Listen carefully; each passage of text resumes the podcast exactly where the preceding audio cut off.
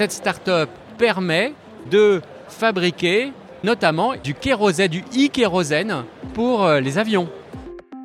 Kérosène vert, électricité végétale, taxi volant, métavers. Bienvenue à Vivatech 2022. Cette semaine, dans Monde Numérique, spécial salon de l'innovation à Paris. On parlera notamment de mobilité avec pas mal d'innovations, y compris en matière de cybersécurité à bord des véhicules du futur. C'est un projet de chaîne de détection et de réaction euh, pour des attaques cyber qui auraient lieu sur des véhicules. Et puis cette année, Vivatech a accueilli des start pas comme les autres, des entrepreneurs ukrainiens et surtout ukrainiennes. Ми розповідаємо про те, наскільки Україна технологічно розвинена країна. On veut montrer au monde comment la tech ukrainienne fait face aux défis qu'elle a aujourd'hui dans le pays en guerre. Bienvenue dans cet épisode pas comme les autres, bienvenue dans Monde Numérique numéro 52.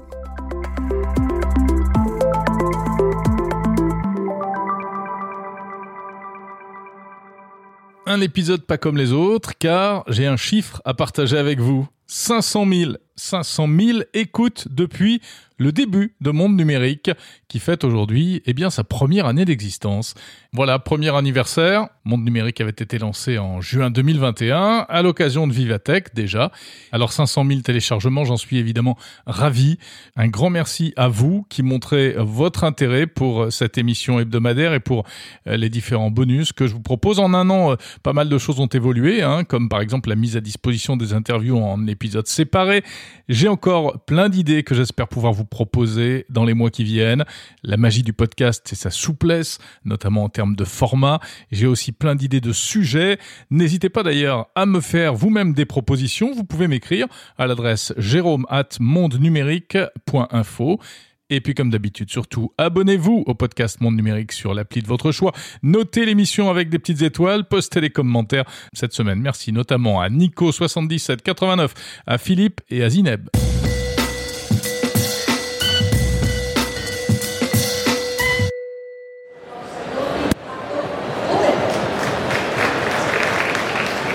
Beaucoup, beaucoup de monde cette année au Parc des Expositions de la Porte de Versailles à Paris pour la sixième édition du salon Vivatech. Euh, euh,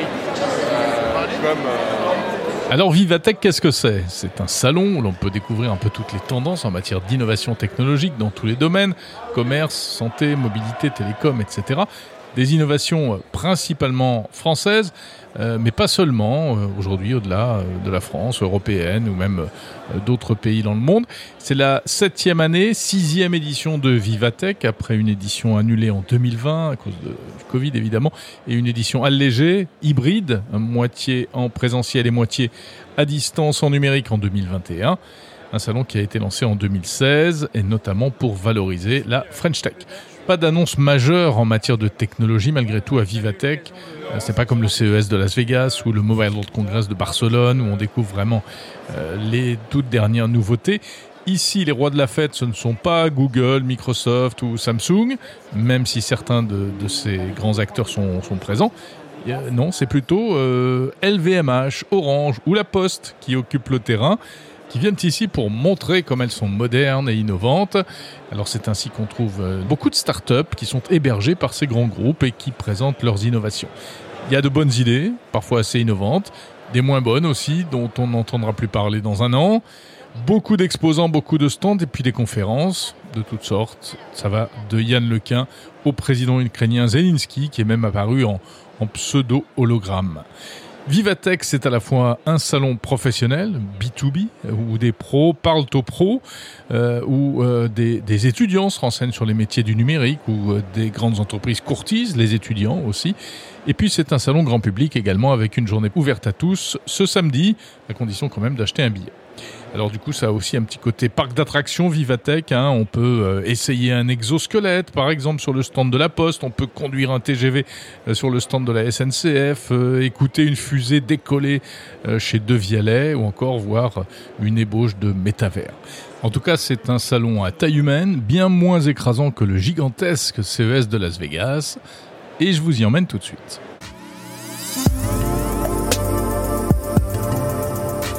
Cette année à Vivatech, on parlait mobilité, futur du travail avec le métavers ou encore environnement. Un thème majeur, l'environnement, avec par exemple des ordinateurs en matière recyclée et entièrement recyclables.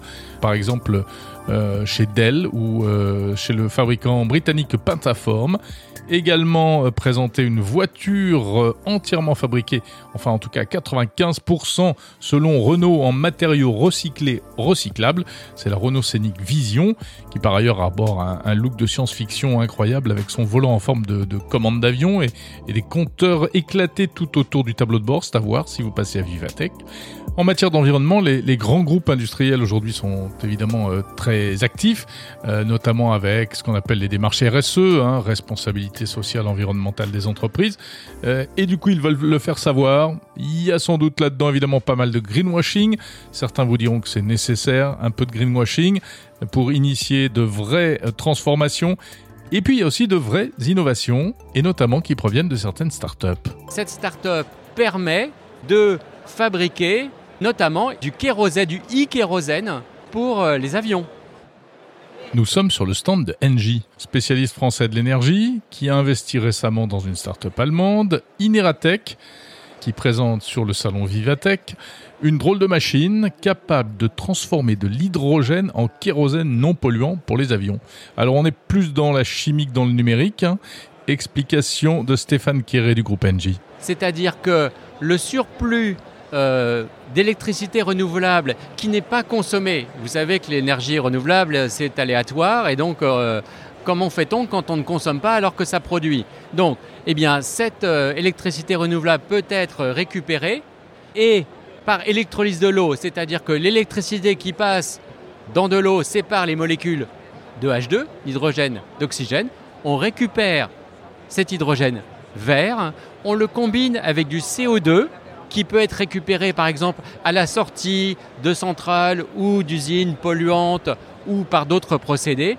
La combinaison de cet hydrogène et euh, euh, de ce CO2 via une technologie qui a été développée par Ineratech permet euh, de fabriquer des combustibles verts et notamment Ineratech développe du kérosène, du e-kérosène pour les avions.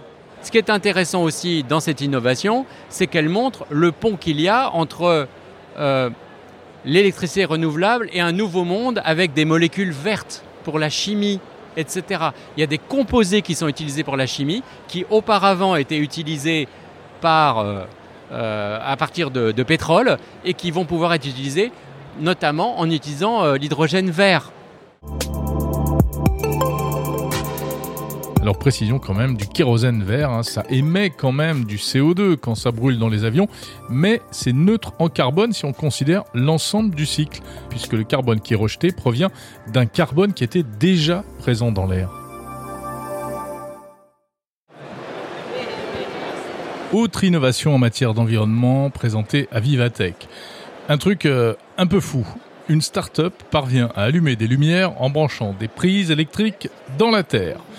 Alors c'est un peu plus compliqué que ça en fait, mais en gros, il s'agit de fabriquer de l'électricité avec des ressources qui se trouvent dans le sol, comme l'explique le responsable commercial de BioO, Victor Goncalves. C'est un process qui est assez complexe. Je vais essayer de résumer ça de manière très simple. L'idée, c'est que dans la Terre, il y a des microbes. Ces microbes-là, en fait, euh, viennent détruire des particules organiques naturellement présentes dans la Terre. Et lorsqu'elles font ça, pardon, lorsque ces microbes font cela, en fait, ils vont libérer des électrons. Ces électrons-là sont captés par un système spécifique qu'on a développé. Et à partir de ce captage-là, on va être capable du coup d'alimenter différents appareils électriques à basse consommation énergétique. Quel type d'appareil vous pouvez alimenter? Parce que j'imagine que ça ne produit pas beaucoup d'électricité. Oui, exactement. C'est une électricité qui est, qui est pour des appareils, par exemple, des points LED dans un golf, des points LED dans un jardin public dans le cadre de la partie urbain, urbaine. Et dans le cadre agritech, on va être capable d'alimenter, par exemple, c'est ce qu'on fait aujourd'hui euh, dans le sud de l'Espagne avec Bayer Crop. On est capable d'alimenter des capteurs de température et d'humidité et d'émettre via des systèmes de communication basse consommation comme LoRa par exemple, 3 euh, à 4 signaux par jour. Et concrètement, l'installation se présente comment? Vous plantez des, des trucs dans la terre? Alors en fait, l'installation, c'est comme des pots de fleurs, l'équivalent de, de, pots de fleurs de 30 cm par 30 cm, qui sont totalement mis dans la terre, ou pas, en fonction de ce que vous voulez, mais ça peut être totalement mis dans la terre. Et ensuite, vous plantez par exemple du gazon, vous pouvez mettre des plantes si vous voulez, ou autre, mais vous pouvez l'avoir en visuel ou non visuel. C'est un choix que, en fonction des infrastructures qui sont souhaitées. Alors c'est une technologie qui paraît assez à la fois innovante et en même temps euh, assez euh, basique, il y a un côté euh, rustique presque, en tout cas rural. Le côté rural oui, parce qu'en fait on utilise de la terre sans modifier quoi que ce soit dans la terre pour générer l'électricité en fait. C'est un côté rustique oui et non parce que nous on fait partie du changement biotechnologique. Donc l'idée actuellement on a des jolis parcs mais qui n'ont pas de technologie intégrée ou sinon elles sont totalement c'est la technologie qui n'est pas connectée directement aux plantes. Nous ce qu'on veut c'est utiliser les plantes, la terre tous ces éléments-là comme éléments eux-mêmes technologiques. Donc c'est ça notre idée en fait. Donc pour moi, c'est à la fois, ça a toujours existé, mais ça n'a jamais été développé en fait. C'est le, fondateur qui s'appelle Pablo Vidart. C'est une personne qui a aujourd'hui 25 ans, qui a créé l'entreprise en 2015 et qui a eu un certain nombre de, on va dire de, qui a été invité par le Parlement européen par exemple, qui a été reconnu comme une société, la société la plus innovante d'Europe. Google aussi nous a mentionné à plusieurs reprises, donc on a eu pas mal de, titres comme ça qui nous ont permis d'être plus visibles mais c'est une technologie en fait, oui, qui nous appartient exactement. Est-ce qu'on pourrait imaginer que cela permette de produire suffisamment d'énergie pour alimenter euh, bah, plus autre chose que des, que des petites LED par-ci par-là? Alors, euh, à court terme, il y a quand même un process de développement du produit qui va prendre encore des années pour arriver à des quantités d'énergie suffisamment élevées pour pouvoir faire cela. Mais par exemple, à titre d'exemple, les dernières années, en 3-4 ans, on arrivait à multiplier par 10 l'énergie produite avec euh, la Terre. Par 10. Sachant qu'on était à l'époque euh, très peu, on était 3-4 personnes, j'étais pas encore présent dans la société, 3-4 personnes qui travaillaient euh, sur la recherche et développement. Aujourd'hui on est 15, donc on est capable d'aller beaucoup plus vite sur le développement de la technologie. Voilà, ça s'appelle Bio, BI2O, tout simplement. Vivatech, ce sont aussi des stands assez inattendus comme par exemple cette année un stand de l'Ukraine. Beaucoup de monde sur ce stand, surtout des femmes, une quinzaine de startups représentées, et c'est Diana qui accueille les visiteurs. Ми розповідаємо про те, наскільки Україна технологічно розвинена країна, і наскільки українська екосистема технологічна. Donc, nous, on dit ici aux gens, euh, on présente l'écosystème tech euh, ukrainien à tous ceux qui rendent visite sur le stand. Euh, parce qu'on veut montrer au monde euh, comment la tech ukrainienne fait face aux défis euh, qu'elle a aujourd'hui dans le pays en guerre. Et on veut montrer à tout le monde que la tech ukrainienne, elle souffre, mais elle remonte ce défi avec, avec la fierté. Et elle est capable de proposer des solutions innovantes ici en France aux entreprises françaises, aux partenaires et euh, porter l'innovation euh, aujourd'hui à Paris à Vivatech. Que la tech ukrainienne, c'est quelque chose qui mérite d'être visible, euh, d'être étudié et c'est quelque chose qui mérite la coopération forte ici en France. Être start dans un pays en guerre, c'est quand même pas banal. Et pourtant, la tech, paraît-il, tourne à plein régime, toujours, en Ukraine, comme l'explique Dominique Piotet, président de la French Tech à Kiev. C'est le troisième secteur économique en Ukraine. Euh, ça représente euh, presque 10% du PIB de l'Ukraine. Et la tech est connue, enfin l'Ukraine est connue pour ses développeurs. Et on a voulu montrer ça à Vivatech. Donc euh, voilà, Vivatech nous a donné un stand et moi j'ai fait venir 14 startups ukrainiennes pour représenter les couleurs de l'Ukraine. On dit que la tech est souvent très masculine, trop masculine, et là il y a essentiellement des femmes sur ce stand. Ah oui, il y a même pratiquement que des femmes sur ce stand, euh, pour plein de raisons. D'abord, les hommes ne peuvent pas quitter l'Ukraine, donc, euh, donc bah, c'est les femmes qui, qui, sont ici pour, euh, pour les représenter. Mais aussi, on a, on a une, un écosystème tech en Ukraine qui est de plus en plus féminin. D'ailleurs, nous, on a soutenu WeTech, qui est Women in Tech en Ukraine. on a fait plein de programmes, et donc voilà, on a sans problème réussi à trouver 14 startups dont soit les fondateurs sont des fondatrices, soit les cofondatrices, soit, euh, soit elles, bossent dans ces startups et, elles sont folles de tech. Et comment est-ce qu'on travaille dans une startup euh, à Kiev aujourd'hui euh, Dans les sous-sols, sous les bombes. ça a été dur, mais, mais la résilience du peuple ukrainien est, quelque chose qui nous inspire. tous, hein, évidemment. Et, et, surtout, ils ont tous continué à bosser, en fait. Alors, c'est la beauté de la tech, on n'a pas besoin d'être au bureau. Euh, et donc on peut bosser d'un peu partout, mais, Mais c'est comme ça qu'on continue à bosser. 97% des ressources de tech sont encore au travail en Ukraine en ce moment. Donc c'est formidable. Alors ce sont des startups qui sont dans quel domaine? Alors plein de domaines. On a plusieurs startups de, en agro, agritech, euh, intelligence artificielle, on a des startups dans la mode. Euh, on a une startup qui s'appelle Mosquetier qui fait des appareils pour repousser les, moustiques. Euh, voilà, on a donc une, grande diversité de, de startups dans plein de secteurs différents. Il y a des collaborations entre les entreprises de tech françaises et ukrainiennes? Oui, il y en a.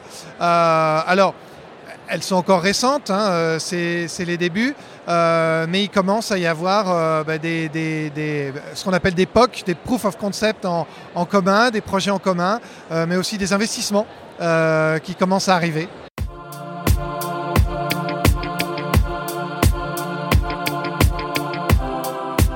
Gros morceau à Vivatech édition 2022, la mobilité, la mobilité sous toutes ses formes, avec par exemple le taxi volant Volocity de la société allemande Volocopter. C'est l'une des vedettes du salon, même si ce n'est pas la première fois qu'il est présenté. Un véhicule volant électrique impressionnant, équipé de 18 rotors.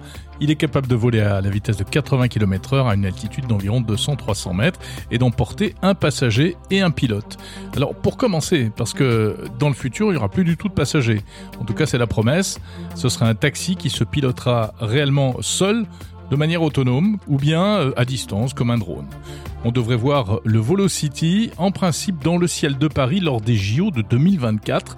Volocopter a passé un partenariat avec la RATP, la Régie des Transports parisiens. Dans le même genre, il y a la voiture volante euh, suédoise Jetson, un drôle d'engin qui fait un peu penser aux pods de, Star Wars, si vous voyez ce que je veux dire. Et puis, euh, plus concret et plus près de ce qu'on connaît, eh bien, la voiture, avec euh, notamment un magnifique concept car signé Audi, des lignes totalement futuristes, euh, on dirait la voiture de Batman, c'est la Skysphere, un roadster de luxe électrique qui peut même changer de taille.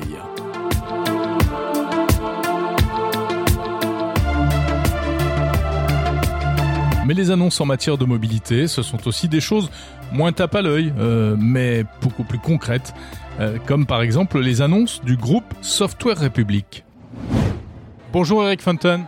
Bonjour Jérôme. Responsable de Software République. On rappelle un peu ce que c'est Software République oui, Software République, c'est euh, une alliance entre Thales, Renault, Dassault Systèmes, Atos, ST Microelectronics et Orange qui vise à transformer euh, la mobilité, en particulier par euh, le software, dans une logique d'écosystème parce qu'aujourd'hui, on ne peut rien faire tout seul dans notre silo. Donc vous inventez la partie, tous les logiciels qu'on trouvera demain dans, dans nos véhicules en fait. Alors oui, on invente, je dirais, tous les logiciels pour la mobilité. Ça peut être dans le véhicule, ça peut être à l'extérieur du véhicule, dans des bornes de recharge ou euh, euh, sur des routes. en tout cas, on essaye de concevoir ensemble des vrais produits, des vrais services. On n'est pas là pour faire juste euh, des belles innovations, on est là pour faire du business ensemble, pour effectivement faire cette transformation de la mobilité où il y a beaucoup de choses qui changent.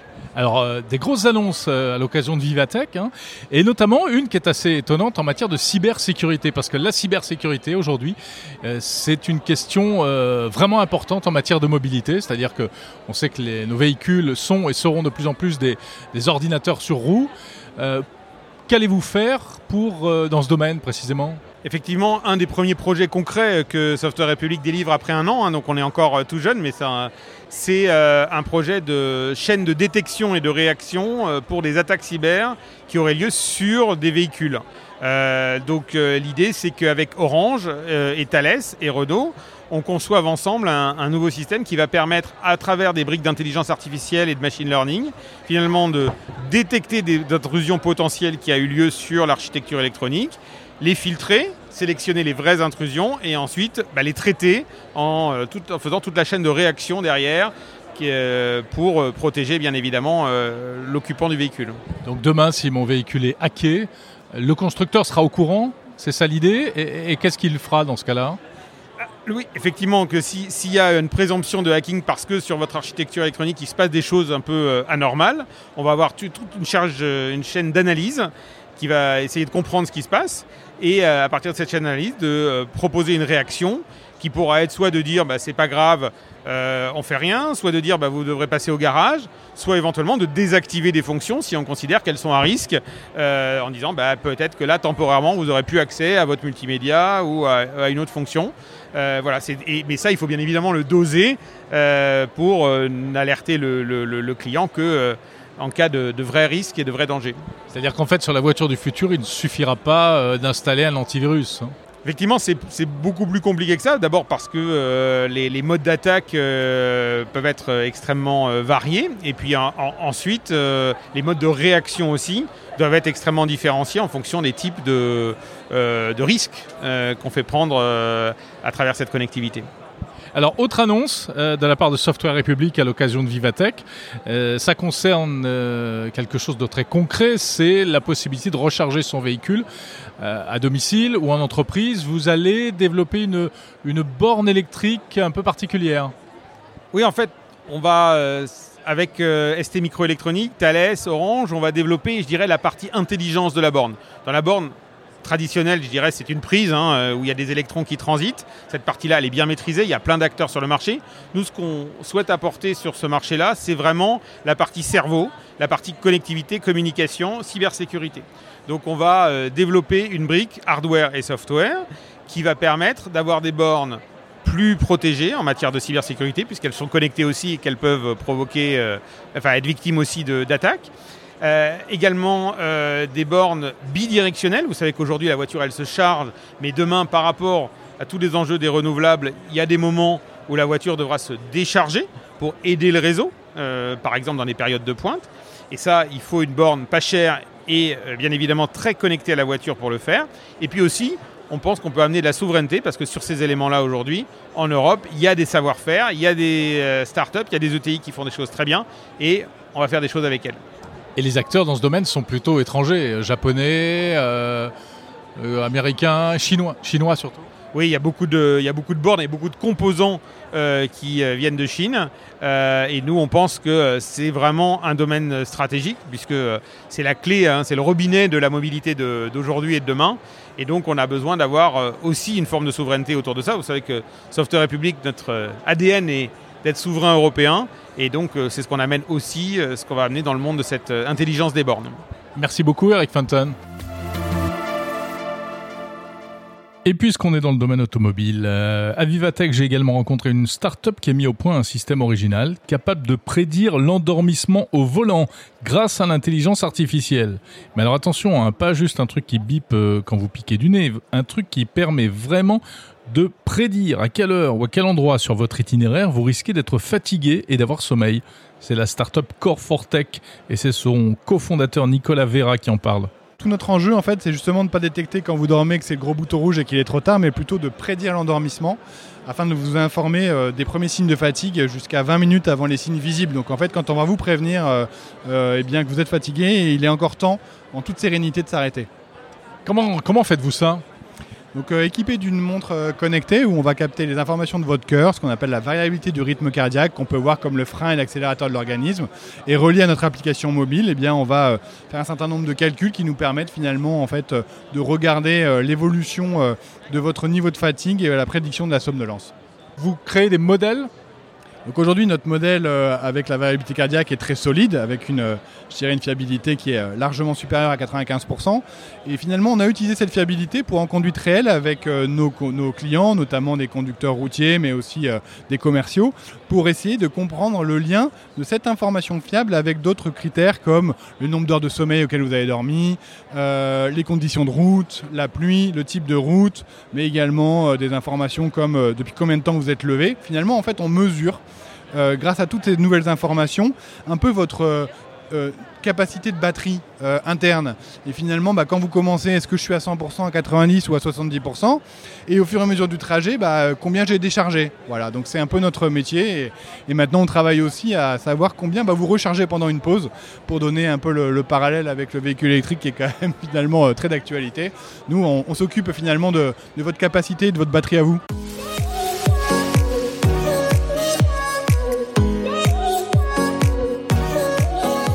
On est à Vivatech 2022 cette semaine dans Monde Numérique. Et on va parler du thème euh, vedette, véritablement, le métavers. Métaverse, crypto, NFT, Web3 à tous les étages cette année euh, au Salon de la technologie. Euh, le patron de la plateforme chinoise de crypto-monnaie Binance, par exemple, a fait un tabac en intervenant sur scène pour une conférence. Et puis, sur les stands des grands groupes, on parle aussi métavers. Même, sur le stand, par exemple, du groupe LVMH. Euh, qui possède les marques de luxe, Louis Vuitton, Bulgari, Tiffany, etc., et qui s'intéressent au, sujet du métaverse. Ils ont créé même un avatar baptisé Livy, censé incarner la marque dans les, dans les mondes virtuels. Alors j'ai demandé aux représentants de LVMH pourquoi ils s'intéressaient autant à ce fameux métaverse. Réponse d'abord de Franck Lemoal, directeur IT et technologie du groupe LVMH. On est en train d'investir sur la partie NFT, Web 3.0 et Metaverse, non pas pour faire plutôt des coups, mais dans une vision un peu transversalisée. Euh, ce qu'on essaye de faire, c'est de raconter une histoire qui va commencer à l'origine, donc la blockchain, le NFT, le Metaverse, la crypto. Pour nous, ça fait un, tout cohérent. Donc on regarde ça, voilà, on commence à, regarder ça. Euh, on ne veut pas que ça soit effectivement euh, quelque chose qui soit éphémère. On veut que ça rentre dans un processus qui est un processus de long terme, notamment pour, je dirais, mieux suivre nos produits, c'est très important la notion d'origine, d'authenticité euh, dans, le, monde du luxe. C'est très important aussi, effectivement, une fois de plus, l'interaction et l'expérience avec les clients. Et on pense que le NFT, on pense que le metaverse, on pense que le microverse sont des choses qui vont permettre d'apporter un univers d'expérience à nos clients ou à un certain nombre de clients. Donc on veut effectivement regarder ça. On est prudent, on commence, mais on a une vision, euh, je dirais, déterminée sur le long terme. Et on pense que ça va renforcer et apporter. Une fois de plus, c'est pas pour se substituer. L'objectif n'est pas de remplacer des produits physiques par des produits numériques. L'objectif n'est pas de remplacer des magasins par du pur métaverse digital, mais c'est de venir quelque part créer, euh, complémenter et apporter une nouvelle orientation, un nouveau canal ou une nouvelle expérience. Donc c'est ça qu'on essaye de faire. On est au début, on est prudent, euh, on veut faire attention, on ne veut pas dégrader l'image de nos produits, on ne veut pas dégrader l'image de notre qualité et de notre relation client, mais volontairement et avec engagement, on va regarder ça de très près. Mais alors comment un groupe hyper classique et traditionnel comme LVMH, qui n'a rien d'une entreprise numérique, peut-il se lancer sur ces nouveaux secteurs où par définition il n'y connaît rien? Réponse de Laetitia Roche-Grenet, directrice Open Innovation chez LVMH. Nous, la façon dont on fonctionne euh, dans le groupe, euh, c'est vraiment de travailler hein, avec des sociétés qui, elles, sont expertes dans le 3D et le métaverse pour réfléchir comment nous, ensemble, on peut co-construire des solutions qui euh, nous permet de garder cet équilibre subtil entre héritage, histoire, mais euh, voilà, modernité et rester à la pointe en même temps. Pourquoi vous intéressez autant au métaverse Vous, comme d'autres groupes euh, plus traditionnels, Carrefour a fait des choses, etc. Bon, c'est pas le même registre que LVMH, mais c'est quoi? C'est pour faire brancher? C'est parce que c'est la mode du moment? Ou c'est parce que vraiment vous imaginez qu'il va se passer quelque chose? Ou simplement pour savoir? Alors, à, l'innovation, on est là pour regarder les tendances et les choses qui se passent. Donc, voilà, ça existe, donc on regarde. Euh, c'est vrai que dans notre approche, on est beaucoup. Euh, euh, le fait de travailler avec des startups nous permet de tester, de faire ce qu'on appelle les proof of concept, et puis ensuite de, lancer des choses. nous, évidemment, ce qui compte, c'est la façon dont on va exécuter hein, ces concepts. Peut-être vous avez vu aussi sur notre stand la montre Bulgari. Euh, c'était une idée qu'un talent du groupe a eu en 2017, donc c'est pas nouveau, on regarde quand même depuis un petit moment. Et euh, ce projet est devenu réalité. Et euh, voilà, aujourd'hui, on a lancé cette montre Bulgari, la plus fine au monde, avec un NFT magnifique en face. Qu'est-ce que vous imaginez concrètement comme développement ou application liée au métavers et au NFT par rapport à vos marques? Alors, il y, a une multitude euh, d'applications possibles. Et encore une fois, c'est pour ça que si vous regardez sur le stand, le métavers, c'est quelque chose d'extrêmement large. On parle de NFT, on parle il y a de la crypto-monnaie, on a euh, du gaming, on a euh, de multiples choses. Et justement, ce qu'on fait en ce moment dans notre co-construction avec ces startups et ces innovations, c'est d'essayer d'imaginer différentes choses. Donc dans les choses que vous voyez, le NFT déjà, ça c'est les, choses qui, je dirais, les plus euh, enfin, on, en a déjà aujourd'hui. Vous pouvez aussi aller regarder chez Vuitton, euh, où on a une démonstration qui est euh, assez incroyable, où on peut rentrer en interaction avec un avatar, mais en direct. donc imaginez les applications dans les boutiques pour pouvoir parler à un vendeur alors qu'on est soi-même dans un salon et qu'on rentre dans un univers incroyable. Voilà, donc on, a une multitude de, cas d'usage possibles à imaginer et qu'on construit, qu'on imagine, qu'on teste. Illustration de ce qu'un groupe comme LVMH peut faire dans le monde des NFT une montre qui fonctionne sous Android de la marque Tag et qui a une particularité, c'est qu'elle peut afficher vos NFT. Alors non seulement les afficher sur le, cadran de la montre, hein, ce qu'on appelle le watch face, mais également certifier que vous en êtes bien le propriétaire. Comme ça, si vous possédez par exemple des, des board apes, hein, les fameuses images de singes en NFT, eh bien vous pourrez les arborer fièrement au poignet auprès de vos amis. Ça fait rêver? Écoutez les explications de Renan de Guerre-David de Tagoyer.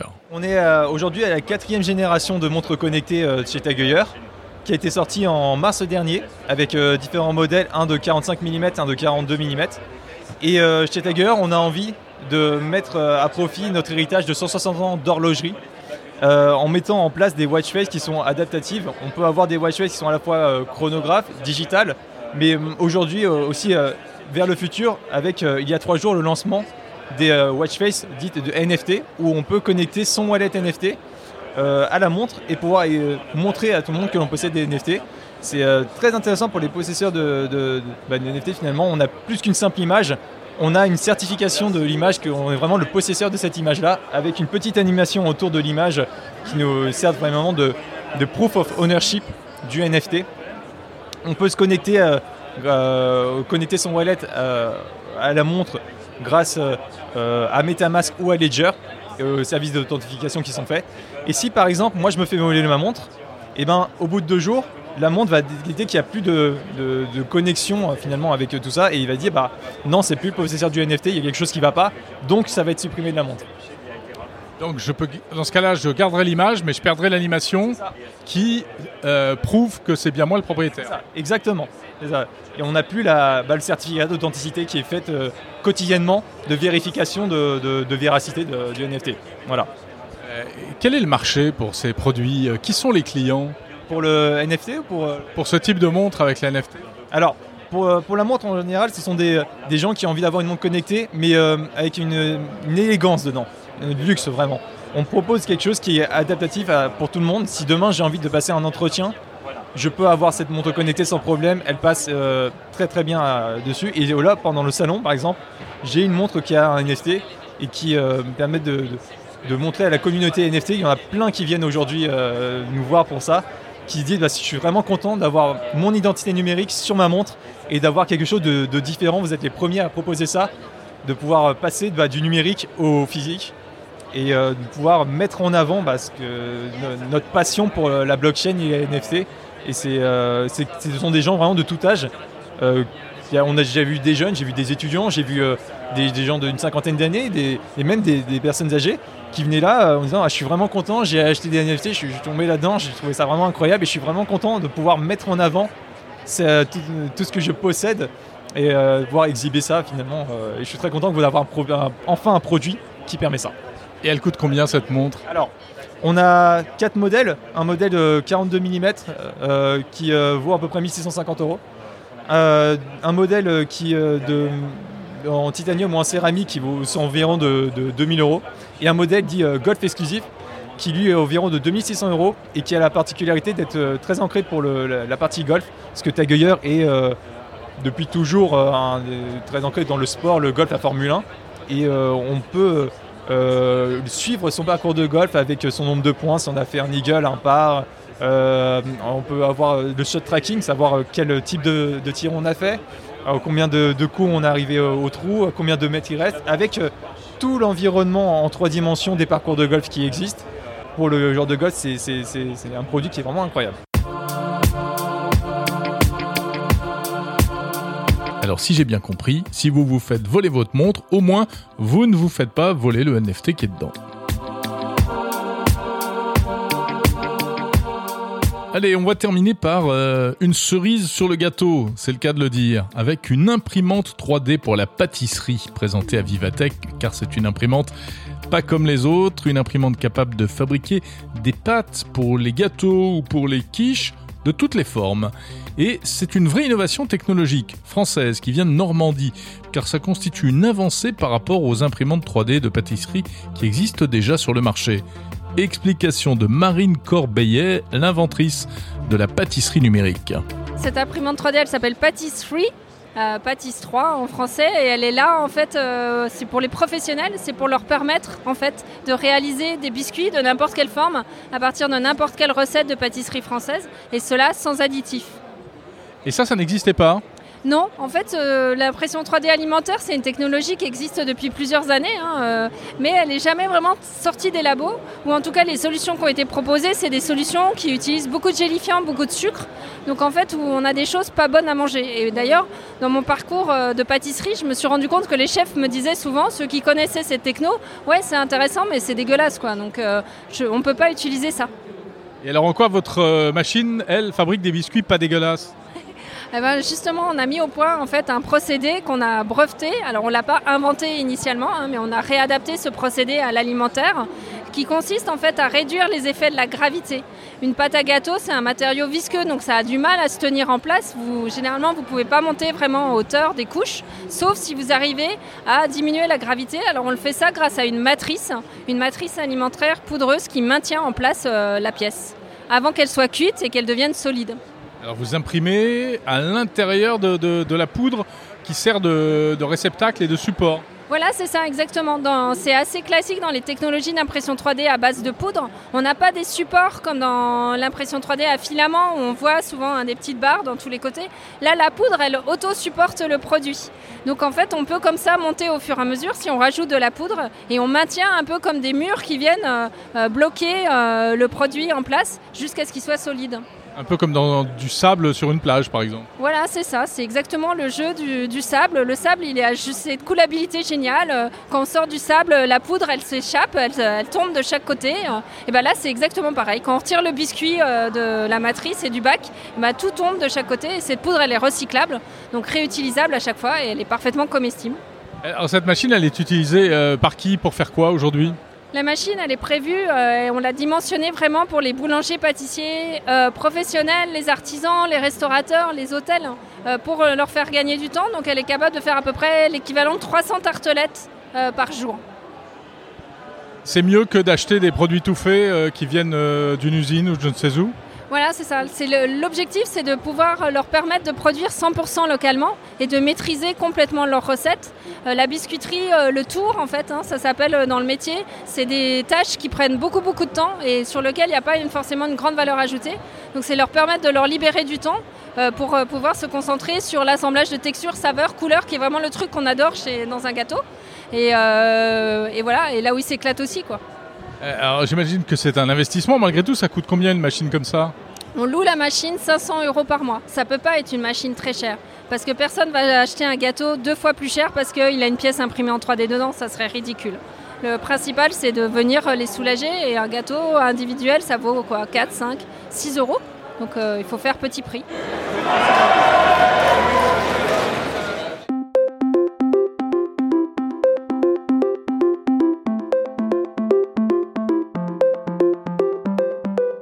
C'est sur cette innovation qui met l'eau à la bouche que se termine le numéro 52 de Monde Numérique spécial Vivatech 2022. Voilà, j'espère que la balade vous a plu avec euh, cette petite sélection d'innovations un peu dans tous les domaines. Et on le voit, euh, Vivatech c'est carrément du 360 au niveau des différentes euh, thématiques abordées. On se retrouve la semaine prochaine pour un nouveau numéro de Monde Numérique. Merci encore pour votre fidélité. Surtout faites connaître ce podcast autour de vous, abonnez-vous et téléchargez tous les épisodes chaque semaine. Monde Numérique, c'est une émission complète de 40 minutes tous les samedis matins, plus des bonus. À noter que Monde Numérique est désormais disponible sur Radioline, qui est l'un des plus gros portails de podcasts au monde, accessible notamment en voiture via l'application Radioline. Je vous souhaite une très bonne semaine pleine de tech. À samedi prochain.